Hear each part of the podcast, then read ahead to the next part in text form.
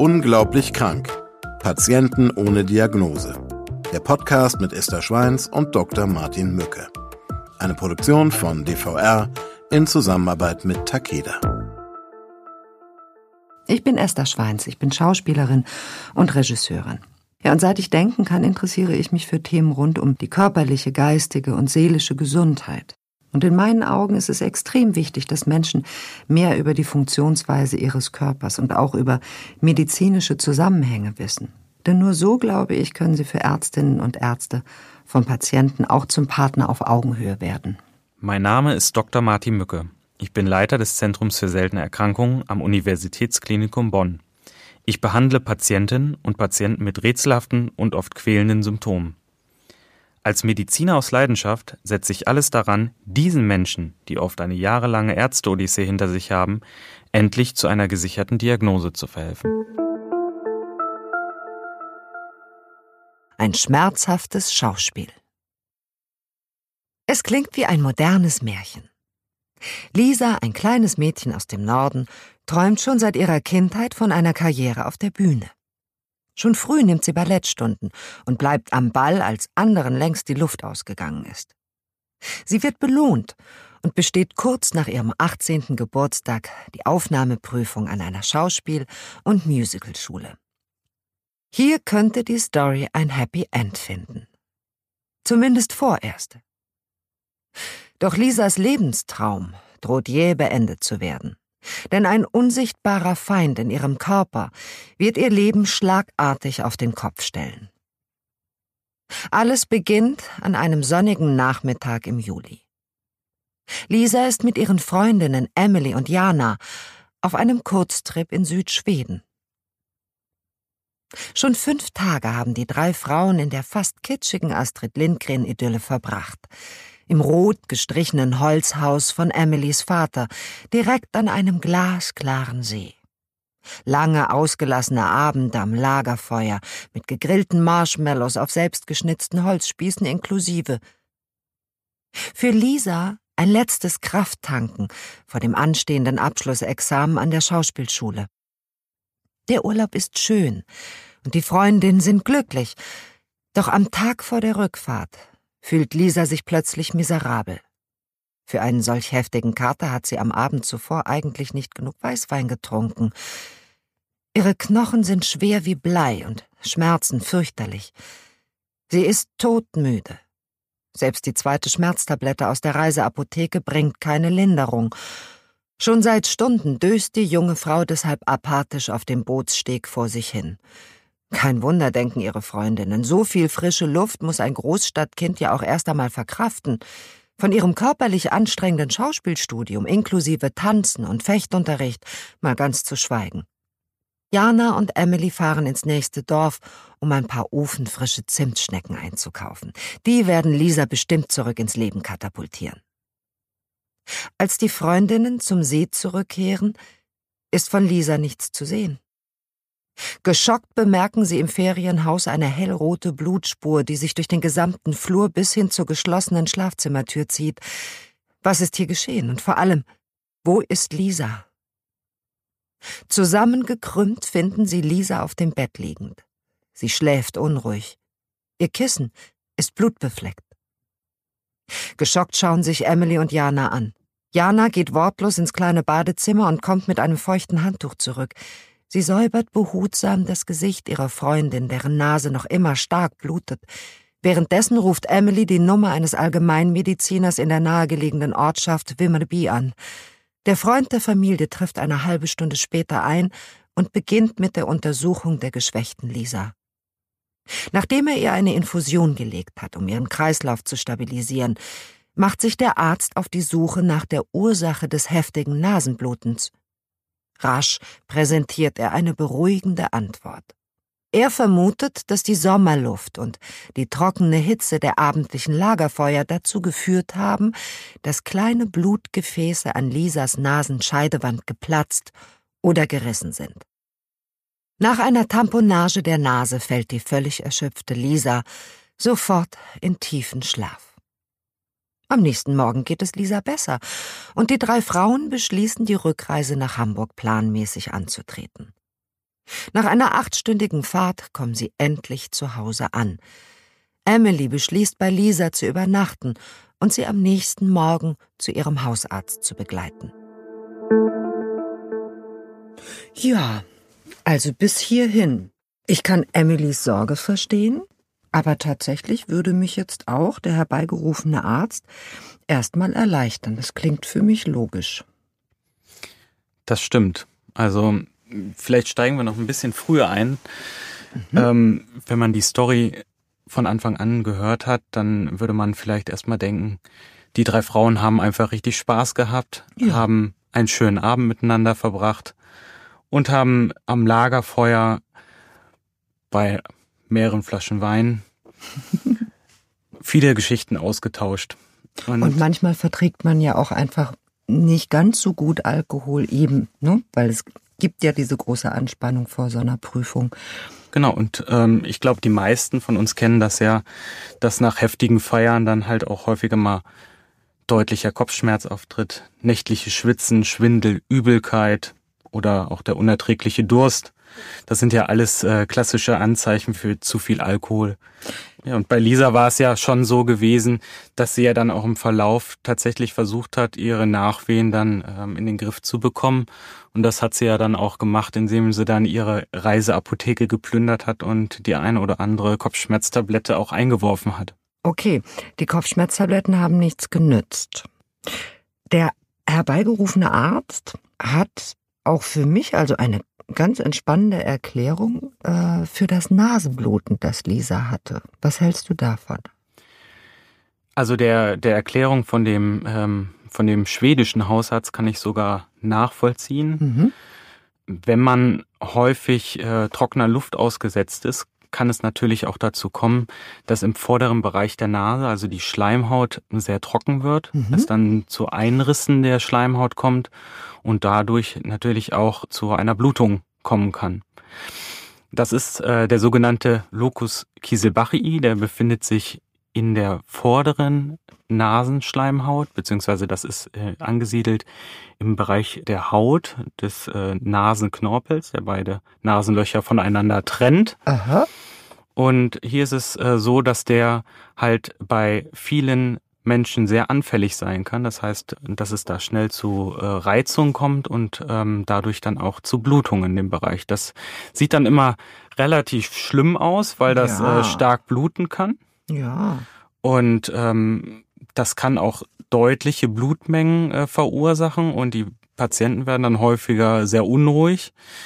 Man sollte sich dann als Patient äh, tatsächlich nicht aus der Ruhe bringen lassen. Das sind häufig einfach Blutungen, die die nicht so schlimm sind. Also hier ganz wichtig, da möchte ich auch mal mit einem Mythos aufräumen. Kopf nicht in den Nacken, weil mhm. da hat man das Problem, äh, dass tatsächlich auch Blut äh, möglicherweise in die Luftröhre laufen könnte. Mhm.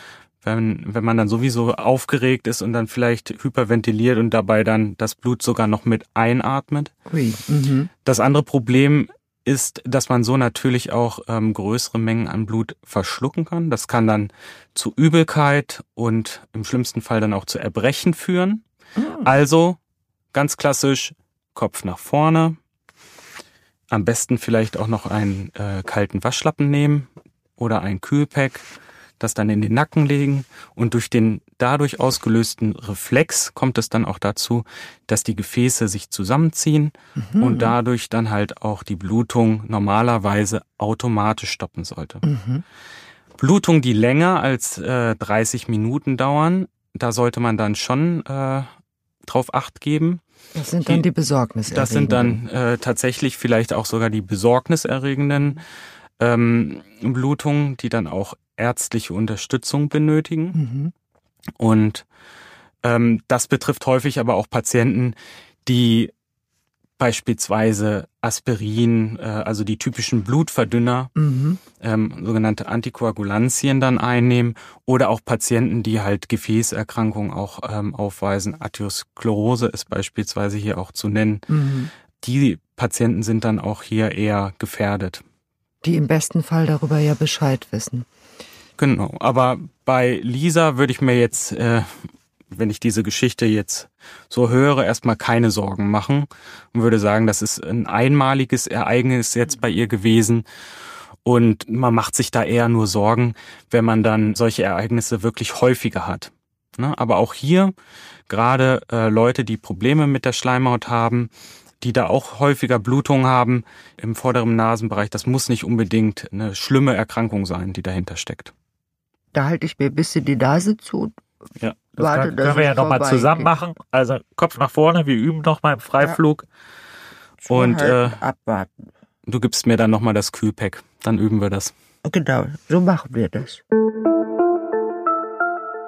Direkt am nächsten Morgen steht Lisa mit ihrer Freundin Emily im Schlepptau in der Praxis. Ihr Hausarzt lauscht der Schilderung aufmerksam und nimmt seiner Patientin Blut ab. Er verabschiedet Lisa mit der Empfehlung, ihre kräfteraubende Schauspielausbildung für zwei Wochen zu unterbrechen und stellt ihr eine Krankschreibung aus. Sie solle sich jedoch keine allzu großen Sorgen machen, da ihre Symptome typisch seien für Prüfungsstress und die körperlichen Anstrengungen ihres täglichen Trainings.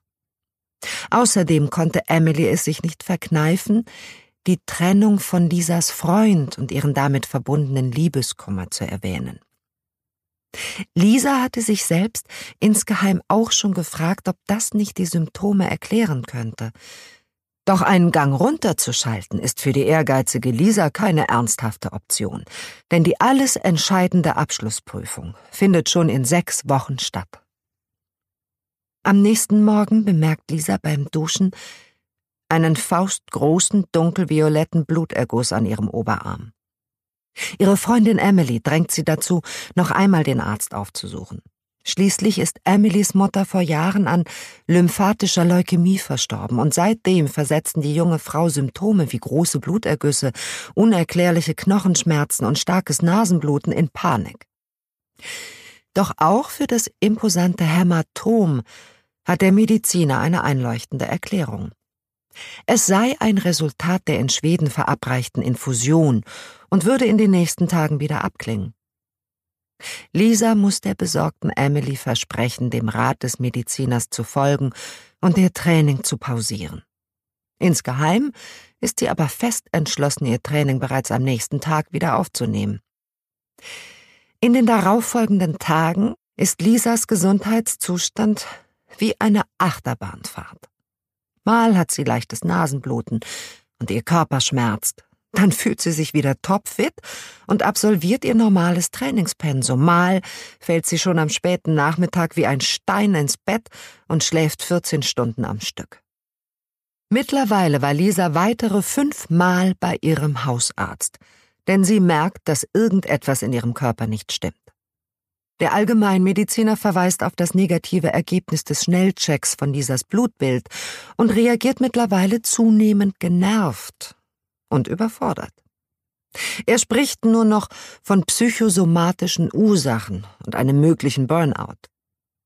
Doch Lisa lässt nicht locker. Obwohl sie dem Arzt vorwirft, sie nicht ernst zu nehmen, verheimlicht sie ihm, dass sie sich nicht schont und außerdem mittlerweile Hilfe bei einem Heilpraktiker gesucht hat. Hier hat sie zur Stabilisierung ihres Gesundheitszustands bereits in vier Sitzungen eine sogenannte Eigenbluttherapie erhalten, bei der ihr Blut entnommen wurde, um es anschließend nach einer Anreicherung mit Sauerstoff wieder zu injizieren. Bei einem HNO-Arzt hatte sie sich außerdem mit einer Koagulationspinzette und durch elektrische Hochfrequenzspannung ambulant die kleinen Blutgefäße in der Nase veröden lassen. Nun ist sie zumindest das lästige Nasenbluten endlich los. Der große Tag ist da. Die Abschlussprüfung nach drei Jahren fordernden Studiums. Lisa hat gut geschlafen. In den letzten zwei Tagen fühlte sie sich so, als könnte sie Bäume ausreißen. Sie erklärte sich mit der Eigenblutbehandlung und ist voller Selbstvertrauen. Nach einer großen Schüssel Blaubeerporridge packt Lisa ihre Sporttasche und macht sich auf den Weg in die Schauspielakademie. Der Prüfungskommission wird sie es heute zeigen und für ungläubiges Staunen sorgen. Auch wenn das ungläubige Staunen einen anderen Grund hat, lag Lisa zumindest mit dieser Prognose richtig. Doch daran denkt sie nicht, als sie mit blutverschmierter Nase und mit schier unerträglichen Bauchschmerzen durch die Gänge der Notaufnahme geschoben wird. Mitten im Examen ist sie von Krämpfen gelähmt zusammengebrochen und dachte, sie müsse sterben. Die von den geschockten Prüfern gerufene Notärztin verabreicht Lisa ein starkes Sedativum und lässt sie sofort in die nächste Klinik bringen. Nach einer Nacht auf der Intensivstation und weiteren Infusionen hat sich Lisas Zustand stabilisiert und sie ist mit dem Krankentransport auf dem Weg in ein Zentrum für integrierte Onkologie im Süden der Stadt. Der zuständige Assistenzarzt der Klinik hat sie mit dem Verdacht auf akute lymphatische Leukämie an einen Spezialisten für Bluterkrankungen überwiesen. Lisa ist erfüllt von großer Angst und kann vom empathischen Arzt kaum beruhigt werden. Was ist, wenn sie wirklich Krebs hat? Wow, jetzt haben wir in Lisas Geschichte eine ganz schöne Fallhöhe erreicht und eine große Besorgnis. Also da kann man auch die Ängste von Lisa einfach verstehen. Vor allen Dingen, weil ja keine äh, Diagnose oder nicht zügig eine Diagnose gestellt werden konnte bis mhm. jetzt. Und je länger sowas dauert und je mehr Symptome dann halt auch bei einem Patienten auftreten, desto äh, unsicherer fühlt man sich dann natürlich auch und äh, hat dann natürlich auch Angst. Dann treten da vielleicht auch noch so Punkte auf, wo man dann vielleicht jemanden im Umfeld hatte, der äh, tatsächlich mal eine schwere Erkrankung hatte. Oder äh, man macht dann abends den Fernseher an und guckt dann irgendwie eine Serie, wo dann die schlimmsten Erkrankungen nachgespielt werden. Und das macht dann einfach auch was mit Patienten und vor allen Dingen dann auch vielleicht jetzt hier eine junge Patientin, die einfach so aus dem Leben gerissen mhm. wird. Ne? Der Faktor Angst, da werden wir sicher auch oft nochmal sein auf diesem Feld. Dieser Faktor Angst macht ja auch entsetzlich viel über eine Erkrankung, ne? Ja, also ähm, Angst ist da ähm, ein großer Faktor, weil man einfach nicht frei ist in den Gedanken auch und vielleicht sich dann auch immer in Bereiche begibt. Also wenn der Hausarzt jetzt nicht weiter weiß oder der Facharzt nicht weiter weiß, dass man natürlich dann auch äh, meinetwegen im Internet guckt oder in Zeitschriften nachguckt und sich dann einfach auch in, in Bereiche begibt, wo man dann alternative Verfahren, äh, die ja nicht unbedingt schlecht sein müssen, aber leider gibt's auch auf diesen Feldern einfach Scharlatane, die da unterwegs mhm. sind und äh, da kommt man dann in gefährliche Fahrwasser dann auch. Und gibt es da Schäden, die angerichtet werden, die ihr gar nicht mehr gut machen könnt? Das sehen wir auch, muss man sagen, ähm, dass irgendwelche Therapien dann eingesetzt werden, die vielleicht sogar kontraproduktiv sind, mhm. gerade bei oder gerade in dem Feld der seltenen Erkrankungen, mhm. wo man einfach nicht weiß, wie bestimmte Mittel wirken. Mhm. Ja, also auch naturheilkundliche Verfahren werden ja über den Körper abgebaut und sind Medikamente in einer gewissen Dosierung. Und wenn Menschen beispielsweise mit einer Stoffwechselstörung oder mit einer Abbaustörung solche Präparate einnehmen, können diese sich natürlich auch im Körper anreichern und somit dann äh, Schäden anrichten. Also die Dosis macht das Gift dann. Wie immer. Warum werden denn Patienten ohne Diagnose wie Lisa mh, hm, so oft nicht ernst genommen. Mhm. Da sprichst du einen ganz wichtigen Punkt an. Das Problem ist, der Patient oder die Patientin gehen zum Hausarzt mit einem Problem. Und wenn dieses Problem dann nach der vierten oder fünften oder sechsten Konsultation dann nicht in den Griff zu bekommen ist mhm. und ähm, man dann in, als Arzt dann vielleicht auch in die Verlegenheit kommt, nicht mehr weiterhelfen zu können, mhm und der Patient dann im schlimmsten Fall dann auch nochmal das Handeln des Arztes in Frage stellt, mhm. dann kommt man in eine ganz schwierige Situation, weil dann ähm, begegnen sich Patient und Arzt auf einer ganz anderen Ebene. Mhm. Und wenn ich mich als Arzt dann äh, da in so eine Situation versetze, dann habe ich vielleicht das Gefühl, dass hier eine Erwartungshaltung aufgebaut wird, der ich nicht mehr gerecht werden kann. Mhm. Und das äh, ist natürlich eine unangenehme Situation. Und dann werden diese Patienten vielleicht lästig. Mhm. Ja? Einfach, ähm, weil man nicht weiterhelfen kann oder weil man dann sowieso das Gefühl hat, das ist vielleicht ein Patient, der eine psychische Erkrankung hat. Mhm. oder einfach auch, weil man in der Verlegenheit ist und ihm nicht weiterhelfen kann. Naja, der Arzt, der nicht helfen kann, mag dann ähm, das Gefühl haben, der Patient käme und ginge wie durch eine Drehtüre immer wieder. Hm. Ja, der klassische Drehtürpatient. und äh, das sind häufig Patienten ohne Diagnose, die mhm. immer wieder mit vielleicht sogar unterschiedlichen Symptomen in die Praxis kommen. Ähm, ja, bestimmt sogar. Ja, ne? das ist äh, Krankheitsbild das, ist ja groß. Und und äh, diese Patienten hat natürlich auch jeder Arzt in seiner Patientenkartei. Mhm. Und diese Patienten werden dann mit der Zeit auch für den Arzt, aber auch für das gesamte Praxispersonal dann zum quasi Problem weil ähm, man ja, nicht helfen kann. Ein unlösbares ja. Problem. Und das birgt ja dann auch das Problem, oder mhm. dass man dann ähm, da eine Unzufriedenheit auf beiden Seiten aufbaut. Mhm. Und leider ist es so, dass unter den typischen Patienten ohne Diagnose auch Patienten mit seltenen Erkrankungen dabei sind. Mhm. Und bei seltenen Erkrankungen ist es häufig so, dass viele verschiedene Organsysteme betroffen sind. Also man kann gar nicht ähm, das so fassen, dass man sagt, das ist jetzt auf ein Symptom bezogen, sondern das sind häufig viele Symptome, die einfach in der Gesamtschau dann das Krankheitsbild beschreiben. Und Arzt und jeder, der es hört, würde sagen, das ist ja diffus. Genau, und ähm, dann, je länger der Patient unterwegs ist, desto mehr Symptome entwickeln sich meinetwegen auch, mhm. äh, die vielleicht auch manchmal gar nicht da sind, weil der Patient, je länger das dauert, auch immer mehr auf sich achtet und jede kleinste Veränderung dann auch mhm. als krankheitsspezifisch mhm. ansieht. Ja, was ja absolut nachvollziehbar ist, denn man kann ja Symptome schlecht nicht persönlich nehmen.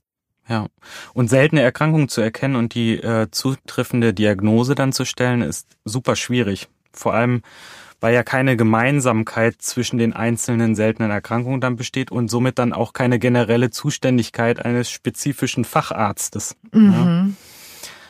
Und das ist leider auch ähm, ein Charakteristikum von seltenen Erkrankungen, ne, dass sie die verschiedenen Organsysteme betreffen. Aber Lisas Zustand ist ja jetzt ähm, so ernst, dass er auch intensivmedizinisch ernst behandelt wird. Nach einem Differentialblutbild, das heißt der Untersuchung ihres Bluts unter dem Mikroskop, ist klar, Lisa ist nicht an einer tückischen Form von Leukämie erkrankt. Es zeigen sich keine Auffälligkeiten im erweiterten Blutbild. Eine sehr gute Nachricht. Doch noch ist immer nicht klar, warum sich Lisa in einem derart desolaten Zustand befindet. Sie ist verzweifelt. Mittlerweile hat sie das Vertrauen in ihren früher so zuverlässigen Körper und in die Ärzte verloren. Doch in dem Spezialisten für Bluterkrankungen hat Lisa einen leidenschaftlichen Verbündeten gefunden, der nicht aufgibt. Der Hämato-Onkologe lebt für seinen Beruf und der Fall seiner jungen Patientin geht ihm auch Tage später nicht aus dem Kopf. Immer wieder denkt er darüber nach, auf welche unerkannte Erkrankung ihre Symptomatik hindeuten könnte.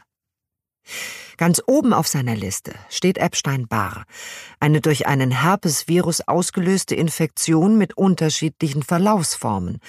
Bei fast 98 Prozent aller Menschen ab dem 40. Lebensjahr ist dieses Virus nachweisbar, aber bei den meisten führt es nie zu ernsthaften Beschwerden. Trifft es allerdings auf ein sehr geschwächtes Immunsystem, so kann es in wenigen Fällen neben dem pfeiferschen Drüsenfieber sogar schwere Krebserkrankungen auslösen. Der Arzt vermutet, dass die Anstrengungen in Lisas Leben ihre Abwehrkräfte so weit geschwächt haben könnten, dass das Virus nun leichtes Spiel hat. Er beschließt beim nächsten Qualitätszirkel, einem regelmäßig stattfindenden medizinischen Stammtisch, seinen alten Studienfreund Dr. Martin Mücke von der rätselhaften Patientin zu berichten. Martin ist Allgemeinmediziner und leitet das Zentrum für seltene Erkrankungen am Universitätsklinikum Bonn. In Europa gilt eine Erkrankung als selten, wenn nicht mehr als fünf von zehntausend Menschen von ihr betroffen sind. Da es jedoch insgesamt mehr als 6000 unterschiedliche seltene Erkrankungen gibt, ist die Gesamtzahl der Betroffenen trotz der Seltenheit der einzelnen Erkrankungen hoch. Wie erwartet wird Martin bei den Schilderungen seines Kollegen und Freundes hellhörig. Denn auch wenn die Symptome auf eine Epstein-Barr-Erkrankung hindeuten, aufgrund von Lisas Vorgeschichte hält er auch eine seltene Erkrankung für denkbar. Er schlägt vor, dass ihn Lisa in seiner Sprechstunde für seltene Erkrankungen besucht. Die seelische Verfassung der jungen Frau ist mittlerweile an einem Tiefpunkt angelangt. Sie ist sehr unglücklich darüber, ihr Studium so kurz vor dem Abschluss auf Eis legen zu müssen. Auch wenn die Schauspielschule verständnisvoll reagiert und ihr eine außerplanmäßige Wiederholung der Abschlussprüfung nach ihrer Genesung garantiert hat. Als sie den Anruf des Hämato-Onkologen erhält, ist Lisa nicht begeistert von einem weiteren Arztbesuch. Aber sie will die Hoffnung nicht aufgeben und fährt bereits am nächsten Vormittag mit dem Taxi zum Bonner Unicampus. Nach einer eingehenden und umfangreichen Anamnese durch Dr. Mücke nimmt dieser Lisa erneut Blut aus einer Vene am Unterarm ab. Zur diagnostischen Abklärung des Verdachtes auf eine EBV-Infektion will er zunächst einen Mononukleose-Schnelltest durchführen. Vor allem, um ein pfeifersches Drüsenfieber auszuschließen. Schon am nächsten Morgen ist klar, im Labor wurden keine Antikörper gegen das Epstein-Barr-Virus gefunden. Lisas Symptome müssen also eine andere Ursache haben. Und längst ist Dr. Martin Mückes detektivischer Ehrgeiz geweckt. Bis in die Nacht durchforsten Dr. Martin Mücke und seine Kolleginnen und Kollegen internationale Symptom- und Literaturdatenbanken auf der Suche nach einem Anhaltspunkt. Doch noch lassen sich die einzelnen medizinischen Mosaiksteine in Lisas Fall nicht zusammensetzen. Daher setzt der erfahrene Spezialist für seltene Erkrankungen nun große Hoffnung auf die interdisziplinäre Fallkonferenz der Klinik. In dieser wöchentlichen Zusammenkunft tauscht Dr. Mücke sich mit weiteren Expertinnen und Experten unterschiedlicher medizinischer Fachbereiche über rätselhafte Patientenakten oder Patienten ohne Diagnose aus. Der Zufall oder die Ironie des Schicksals will es, dass Lisa während eines erneuten Termins im Zentrum für seltene Erkrankungen von einem schweren neuropathischen Schmerzanfall heimgesucht wird. Nur zwei Tage vor der Konferenz. Dr. Martin Mücke beschließt, seine geschwächte Patientin vorerst zur Beobachtung in der Bonner Uniklinik zu behalten. Nachdem Dr. Mücke und sein Team in der Fallkonferenz Lisas Fall vorgestellt haben, herrscht erst einmal Ratlosigkeit bei den anwesenden Fachärzten und Studierenden. Den entscheidenden Impuls gibt dann eine junge Doktorandin, die für ihre Promotion zum Thema Stoffwechselerkrankungen forscht. Sie spricht Dr. Mücke einen Tag später in der Cafeteria des Klinikums an. Bei ihrer Forschungsarbeit hat sie sich gerade erst mit einer seltenen, genetisch bedingten und chronisch fortschreitenden Stoffwechselstörung namens Morbus Gaucher beschäftigt.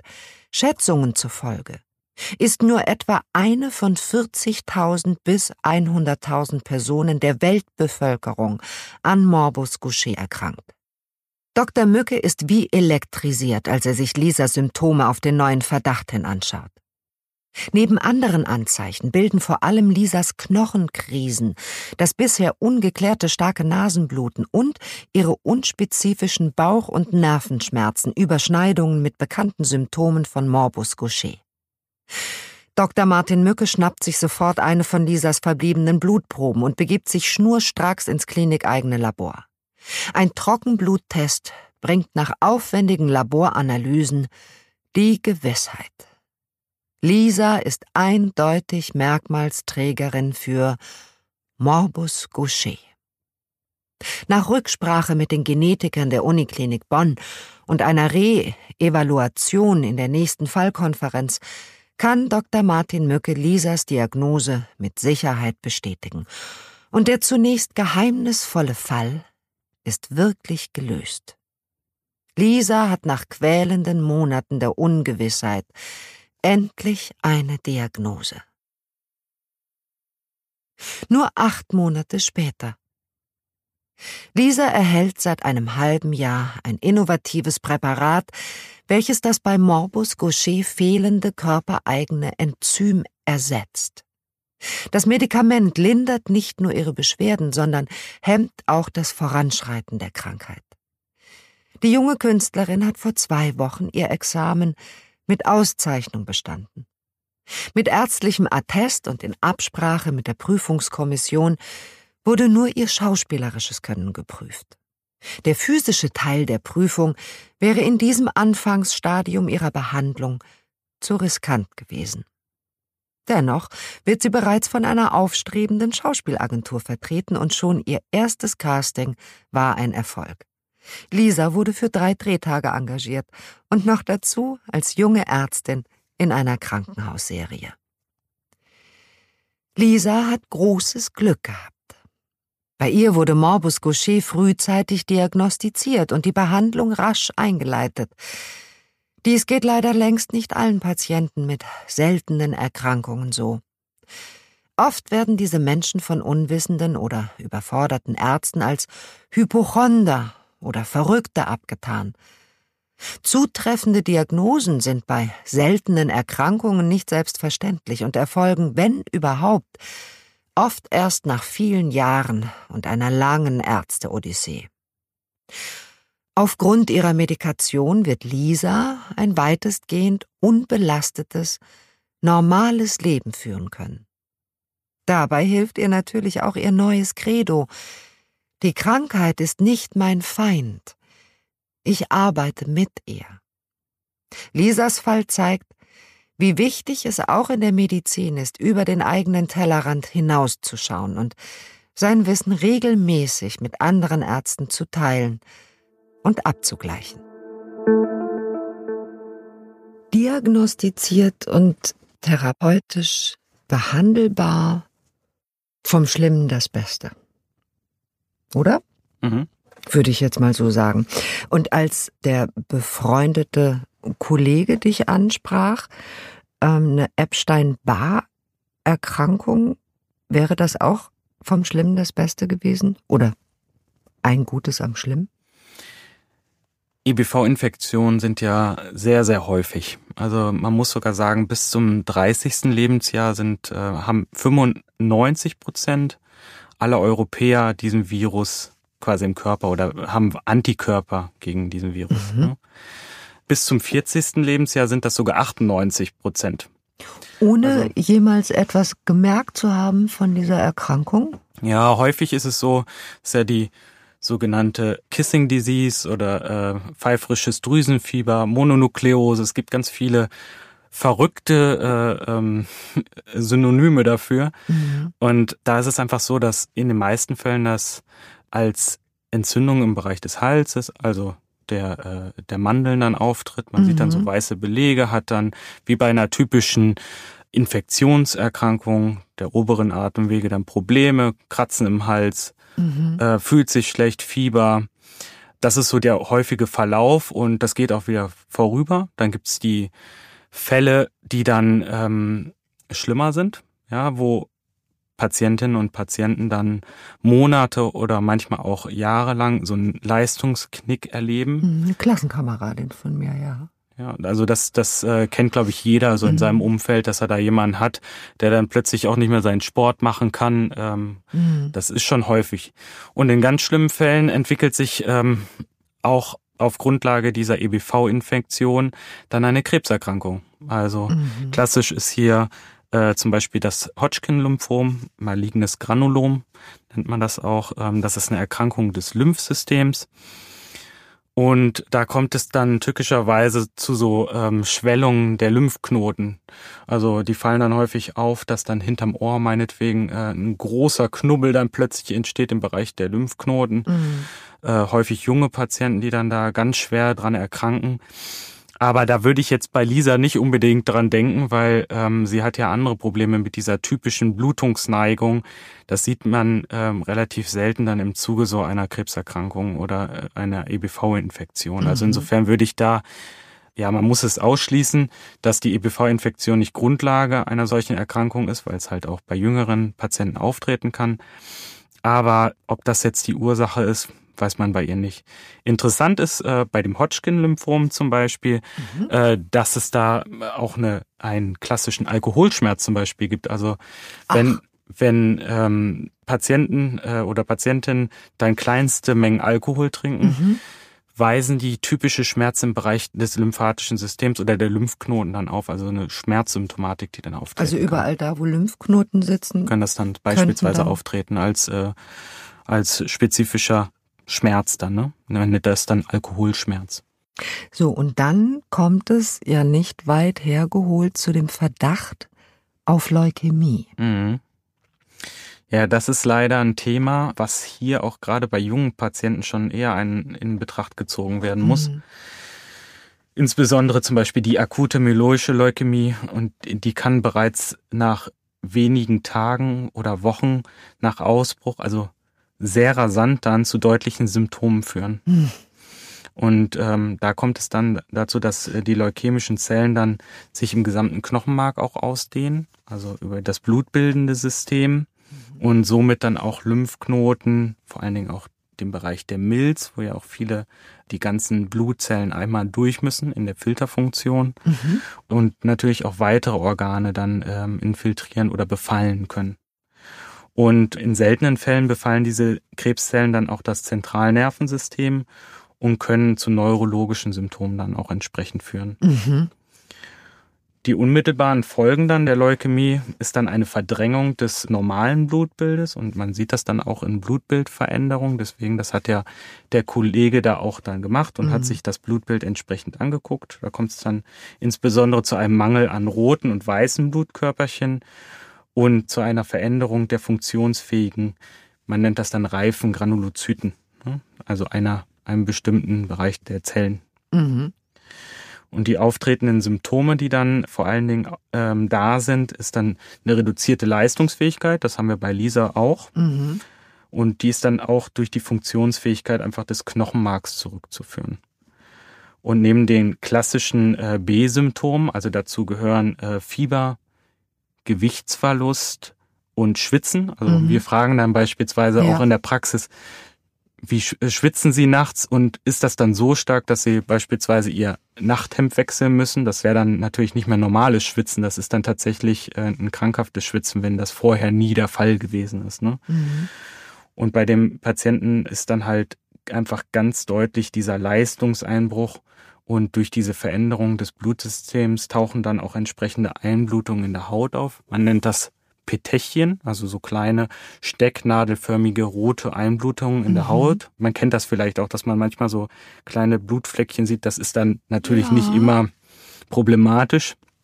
Aber wenn das dann halt gehäuft und überall am Körper auftritt, äh, dann kann das auch in schlimmsten Fällen auch mal auf eine maligne Erkrankung hindeuten, also eine bösartige Erkrankung hindeuten.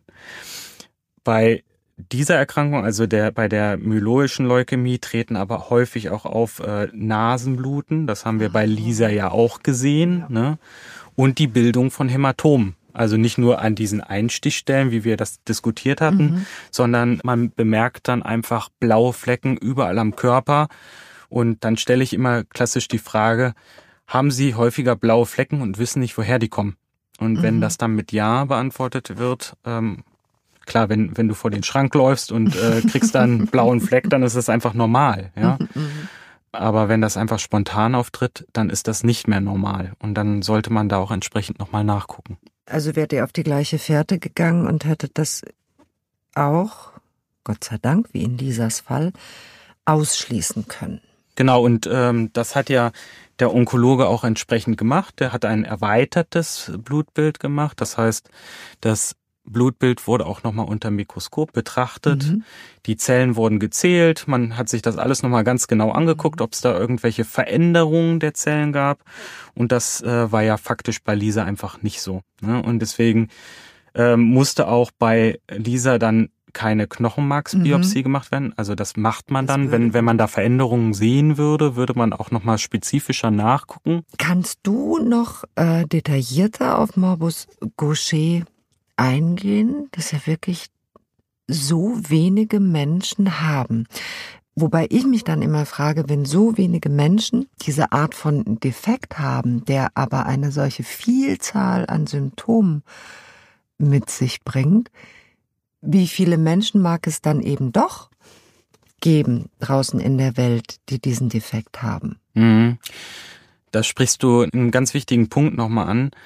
Ich glaube, dass viele, gerade bei den seltenen Erkrankungen, mhm. viele auch unterrepräsentiert sind. Also man screent diese Patienten zu wenig, dass man mhm. halt äh, bei bestimmten Symptomen ganz spezifische Diagnostik auch äh, zu wenig durchführt. Ne? Mhm. Und beim Morbus Goucher ist es tatsächlich so, dass man eigentlich äh, diese Erkrankung relativ einfach auch ähm, mittlerweile untersuchen kann. Mhm. Es gibt mhm. da die sogenannte Trockenbluttest, nennen wir das. Mhm. Äh, das ist eine Karte, muss man sich so vorstellen. Da sind mehrere Punkte drauf. Und diese Punkte werden dann mit nach einer Blut, also es wird eine Blutabnahme gemacht und dann wird das Blut in diese Punkte aufgetragen. Da wird das Blut dann getrocknet mhm. und diese Karte wird dann in ein Labor versendet. Mhm. Und in dem Labor kann dann das Blut wieder gelöst werden mhm. und es kann dann die Enzymaktivität, die ja für den Morbus mhm. Gaucher wichtig ist, bestimmt werden. Also wenn das spezifische Enzym deutlich reduziert ist, also das ist die Beta-Glucocerebrosidase nennt man das, ein schweres Wort. Ich hoffe, Sehr ich habe es richtig ausgesprochen. Dann hat man das Problem, dass dann sich diese Erkrankung auch ausbildet. Die Therapie wäre dann entsprechend auch, dass man dann durch bestimmte Enzymersatztherapien dieses Enzym dem Körper zurückgibt. Das kann man dann durch Infusion beispielsweise alle zwei Wochen tun. Was ja ein ganz großes Glück ist, dass man einen, einen Defekt sozusagen überspringen kann, auslöschen kann ähm, durch die Beigabe des fehlenden Enzyms. Was aber passiert mit einem Patienten, der dieses Enzym nicht bekommt? Mhm. Also äh, vielleicht muss man da noch mal sagen, es gibt ja zwei Therapiearten. Ne? Es mhm. gibt einmal die Therapie der Enzymersatztherapie ah, ja. und dann eine weitere Therapie, die gibt es tatsächlich auch in Tablettenform. Also mhm. Enzyme ähm, sind ganz wichtig für bestimmte Körperfunktionen. So hierbei in dem Fall ist es so, dass Enzyme halt Fette spalten. Mhm. Ja? Also die sorgen dafür, dass Produkte, die im Körper entstanden sind, abgebaut werden können. Also Enzyme finden bei Stoffwechseltätigkeiten zu ihrer Tätigkeit. Genau, und deswegen ist Fieber auch so wichtig, mhm. weil wenn du einen Infekt hast, dann müssen bestimmte Körperfunktionen auch funktionieren. Mhm. Und das funktioniert nur über Fieber. Also indem die Körpertemperatur erhöht wird, werden halt Enzyme auch zum Arbeiten angeregt. Also deswegen mhm. muss man auch mhm. aufpassen, dass man nicht immer anfängt und die Körpertemperatur direkt bei jedem Infekt zu senken, weil äh, das weil ist dann kontraproduktiv gar nicht erst hergestellt Arbeiten. werden oder genau. nicht zur Tätigkeit kommen können. Sowohl als auch, als muss auch. man sagen. Mhm. Ja. Aber da fragen wir besser die Biologen nochmal. Genau, und wenn wir die dann gefragt haben, dann können wir das in den nächsten Folgen klären. Und einbauen. Es genau. gibt so viel zu lernen. Was ich ähm, wissen möchte, was mit einem Patienten passiert, der nicht diagnostiziert wird, der ohne dieses äh, so schwer aussprechbare Enzym leben muss und mit den Stoffen, die entstehen und die nicht abgebaut werden können durch diesen mhm. Defekt. Also im schlimmsten Fall stirbt der Patient. Kurz und knapp. Mhm. Also es gibt auch verschiedene Formen des Morbus Gaucher. Mhm. Früher hat man die eingeteilt in drei verschiedene Typen. Heute unterscheidet man eigentlich zwei große Gruppen. Mhm. Und da gibt es natürlich auch Formen, die bereits in der frühen Kindheit entstehen und mhm. wo dann der Patient bereits nach zwei Jahren, also kleine Kinder nach zwei Jahren, zwei, drei Jahren versterben. Mhm. Und dann gibt's die mildere Form, unter der vermutlich auch Lisa leidet, die dann sich im Laufe des Lebens entwickeln und mhm. mit ihren Symptomen dann äh, plötzlich auftreten. Und das sind auch die Patientinnen und Patienten, die dann ähm, unter diesen spezifischen oder von diesen spezifischen Therapien auch entsprechend profitieren. Also kommen viele seltene Erkrankungen mit einer solchen Vielzahl an Symptomen daher, dass sie ein Facharzt ja eigentlich gar nicht fassen kann. Es sei denn, er hat diesen Fall vielleicht schon mal erlebt. Ne? Mhm. Ne? Also das ist immer so, das, was ich schon mal gesehen habe, das äh, ja. erkenne ich auch wieder. Ne? Ansonsten, äh, da ist natürlich so ein Zentrum für seltene Erkrankungen die perfekte Spielwiese, ja, würde ich ne? sagen, ne? weil wir haben da die Kombination verschiedener Fachärzte, also wir sind interdisziplinär unterwegs und da guckt jeder von seinem Fachbereich drauf. Ja, auf den fügt, gleichen Fall. Genau, ja. und fügt dann sein Fachwissen mit den anderen zusammen. Und so äh, besteht natürlich auch eine deutlichere Wahrscheinlichkeit, dass so ein Fall schneller aufgeklärt werden kann. Ne? Und deswegen äh, muss man auch sagen, macht es auch Sinn, bestimmte Fälle zum Beispiel auch in sogenannten Qualitätszirkeln. Also das sind Zusammenkünfte von niedergelassenen Ärzten meistens ja. oder auch, ähm, auch Ärzten aus der Klinik, die sich dann treffen mhm. und dann entsprechend auch äh, Fälle natürlich anonymisiert. Also ja. man geht da nicht hin und sagt, hier Herr Müller. Oh, den kenne ich vom Den kenne ich vom Stammtisch, genau. Der hat übrigens das und das. Nein, das macht man natürlich nicht. Man bringt dann halt äh, Fälle mit, die man nicht so lösen kann und mhm. bespricht die mit seinen äh, Kollegen und hat so natürlich auch die Möglichkeit, dann deutlich schneller zu einer Lösung mhm. zu kommen im Sinne des Patienten. Qualitätszirkel, die sicherlich in dieser Form existieren und von denen es noch viel mehr braucht. Ja. Wenn du dir vorstellst, diese Patienten, die wir hier sehen und vielleicht auch Lisa im Speziellen, mhm. Die rennt immer wieder mit den verschiedensten Symptomen von Facharzt zu Facharzt und es gibt keine Lösung. Jetzt rutscht sie in den Bereich, dass äh, die Ärzte dann denken, ach, die ist eine Hypochonderin, also die mhm. bildet sich quasi ihre Symptome nur ein ja. und äh, fühlt sich dann auch nicht verstanden und im Endeffekt wie wir hier sehen, mhm. liegt tatsächlich eine seltene Erkrankung vor. Und sie hatte tatsächlich einfach Glück, dass die Erkrankung sehr schnell bei ihr, also mhm. relativ schnell bei ihr gefunden wurde. Also durchschnittlich dauert es fünf bis dreißig Jahre, bis eine Erkrankung aus dem Formenkreis der seltenen Erkrankung auch im Gesundheitssystem erkannt wird. Ich bin baff über diesen Reichtum an Informationen, den du hier teilst und danke dir für das Gespräch. Ich danke dir. ja, wir Menschen sind immer da gut, wo wir Gemeinschaft haben, Gemeinschaft bilden und hm. gemeinschaftlich handeln und wo aus einem Erkrankten mit Seltenheitswert viele Erkrankte mit ja, mit Kraft, mit Macht, mit Durchschlagskraft werden. Das bringt uns dann wieder zu unserem schönen Motto. ne? Selten ist ja immer noch viel zu oft. Und deswegen teilen Sie gerne Ihr neues Wissen und schauen Sie genau hin und geben Sie gut Acht auf sich und auf andere.